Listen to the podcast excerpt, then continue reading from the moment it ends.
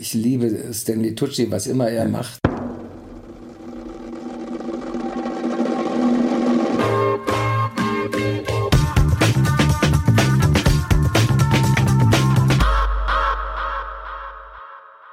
Und jetzt mit, mit, mit, ich sag mal, mit Netflix und Amazon kommt ja ein unglaublicher Schub an, an, an, Ja? an, an Arbeit, oder? Ich weiß es nicht. Also, ich also was, ich, was, ich, drum. was ich ganz toll finde, also ich, ich höre es von vielen äh, Synchron, ich hätte jetzt fast Synchronsprecher gesagt. Synchronschau Ich muss, mich auch noch dran, ich muss mich auch noch dran gewöhnen. Von Synchronschauspielern, ähm, Ja.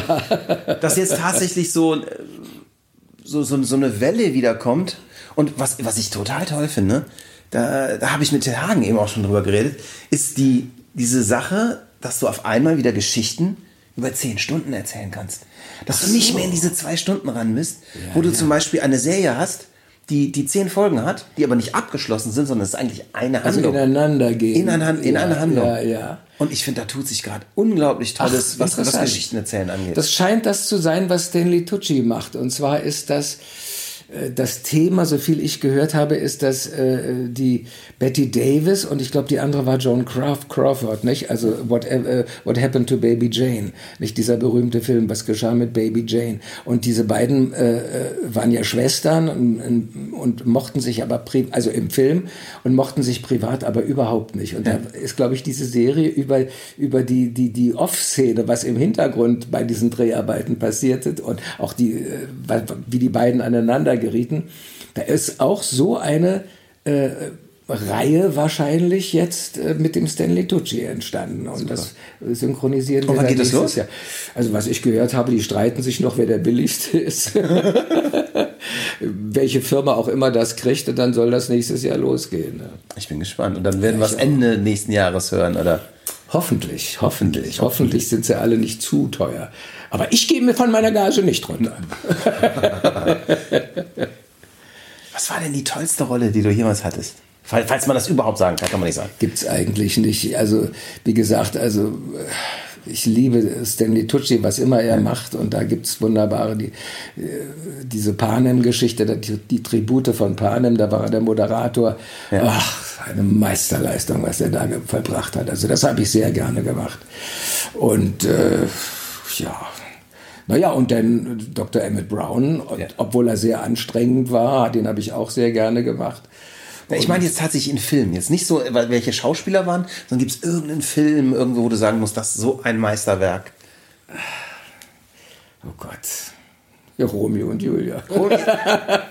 Ja, vielleicht. Von Zeffirelli, aber der alte. Und ja, Gott, es ist ja, wir werden ja überschwemmt von so viel guten, zum Teil sehr guten Sachen. Auch im Fernsehen sehe ich das oft. Da dachte ich, Donnerwetter. Die meisten Schauspieler, deutsche Schauspieler kenne ich zum Teil gar nicht.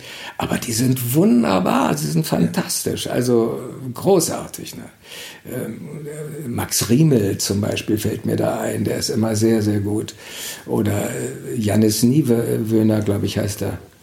Den habe ich neulich gerade wieder gesehen mit dem Edgar Selge zusammen in einem atemberaubenden äh, Krimi, kann man nicht sagen, also Sozialkrimi. Das war fantastisch.